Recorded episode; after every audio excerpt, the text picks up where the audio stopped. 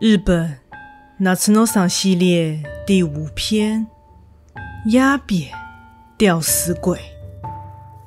故事发生在青蛙与蟋蟀和鸣，夏季即将结束的夜晚。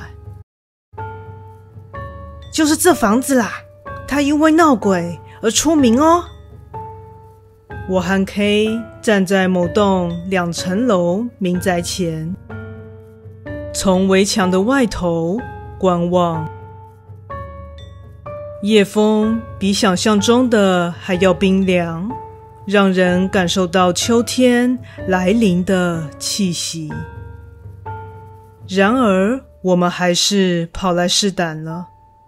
参加成员一如往常，有我 K。和 S 提议的人当然是 K，他对灵异事物的喜好程度不分季节，终年保持着盛夏般的狂热。听说二楼附近有女幽灵哦，现在是还没看到啦，不过她好像会出现在窗户那边。听完 K 的描述，我举起手电筒。往二楼的窗户照去，至于 S，则将车子停在马路旁，从驾驶座的窗户探出头和右肩，百般无聊的眺望眼前的民房。喂，S，你也出来啦？干嘛一个人坐在车里啊？快点过来啦！K 如此呼唤道。S 打了个很大的哈欠作为回应。很冷呢，而且你以为是谁开这么久的车啊？我要睡了。S 与 B，便缩回车里，关上窗户。哈哈哈哈！谁叫你只穿一件 T 恤来啦？K 边说边笑了起来。不过今晚的确是意想不到的冷。从早上开始，天空就乌云密布。或许这就是造成气温下降的主因。我边想边再度抬头看向二楼的窗户。我和 K 现在站的位置与 S 的车子之间隔着住宅的大门。我们从里面将门打开。不过今天并没有打算非法入侵民宅，只站在外头观望。因为这景点的玩法就是这样。听说啊，那个女的，就是这家的女儿，因为某次意外造成下半身瘫痪，受到打击后，人也变得奇怪了，所以她父母就一直把女儿关在家里。不过说起来，这家人还真的都有病哎。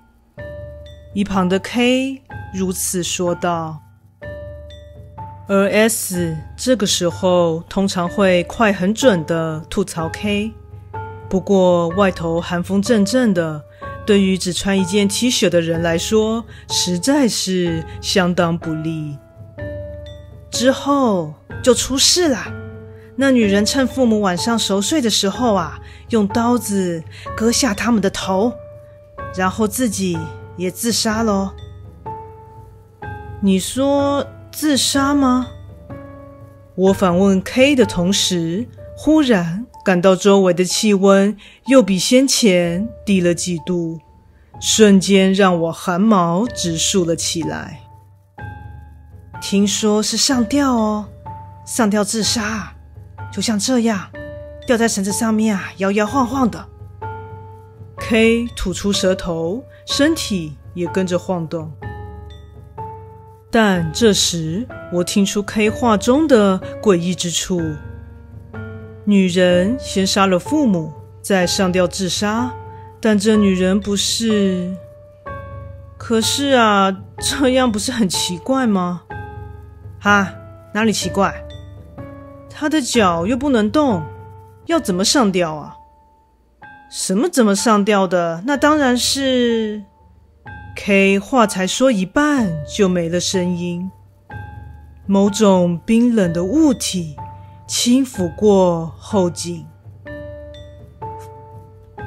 感觉仿佛被大片的冰柱直中背部，从头到脚都起了鸡皮疙瘩。我和 K 几乎同时抬头看向二楼的窗户，此时二楼其中一扇窗户正缓缓打开，无声无息。女人的脸出现在缝隙间。她一头乱发，瞪大双眼凝视着我们。窗户又开了些，缝隙也变大了。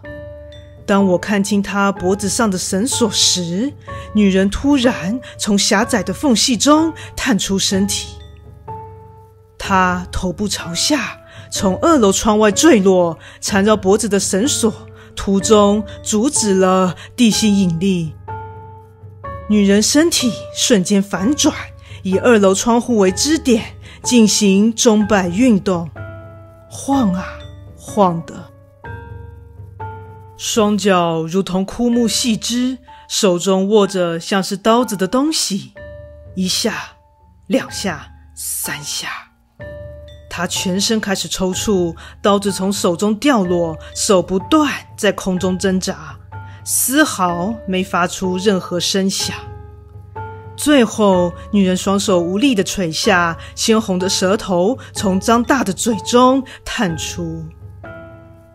死了吗？已经死了吗？可是她的双眼仍然紧盯着我们。我几乎要放声尖叫了起来。突然，某种冰冷的物体贴上我的后颈，我大声嚎叫，整个人跳了起来。原来是下雨了，多亏雨水转移了注意力。当我清醒过来，再度看向二楼的时候，那里已经什么都没有了。上吊的女人消失的无影无踪，窗户也依然紧闭着。她就是那样上吊的哦。K 站在我的身旁，脸上带着笑容，很明显是在强颜欢笑。不过，我也回了他一样的笑容。原来如此，只要用这种方法。就算脚不能动，也能上吊。看到了惊人的场面啊！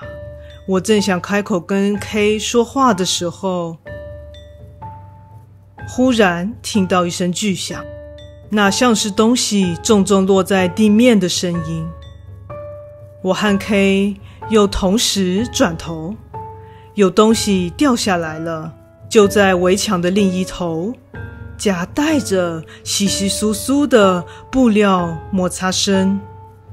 刚才的上吊过程鸦雀无声，这次却变成只听得见声音。我和 K 以及 S 所在的车子之间有道门，敞开的门旁边出现一只手，是那女人的手。手上握着刀子，已经露出了整只手臂。接着是头，脖子上有绳索，白色的衣服，瞪大的双眼，下垂的舌头正舔着地面。我想向 S 求救，却出不了声，全身动弹不得，被鬼压了。而 K 好像和我一样，怎么办？他缓慢地朝我们爬来，脚没有任何动作，单凭双手往前爬行。好恐怖哦，而且好近，好恐怖，好近，好恐怖，而且离我们越来越近。女人和我们之间的距离剩下不到两公尺，已经没救了吧？我认命地想着。忽然，一道光直射进来，照得我睁不开眼睛。那是引擎声和刹车声。回过神，才发现我们乘坐的车子出现在眼前。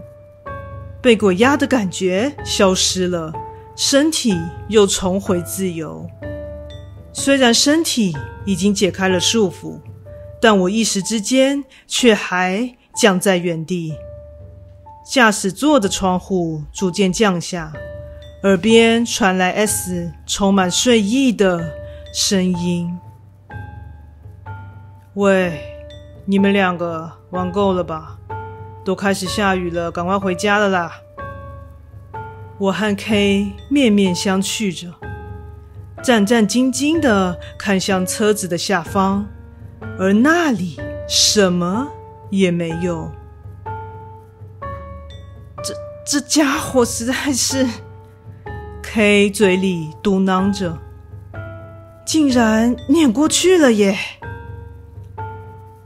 啊，什么东西啊？这么说来，的确有种奇怪的触感，是撞到大青蛙了吗？我半天讲不出一个字来，K 也只是目不转睛的盯着 S S 满脸疑惑地看着我们俩。你们是怎样啊？发生什么事了吗？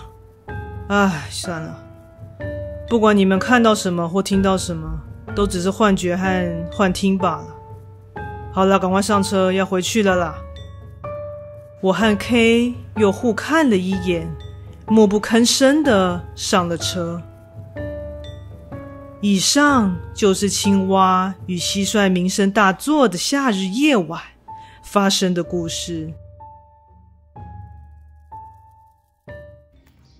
故事说完喽，感谢各位的收听，诚挚欢迎订阅我的频道。若身边有喜欢恐怖故事的朋友，也欢迎将本频道推荐给他们哦。那我们下次再见。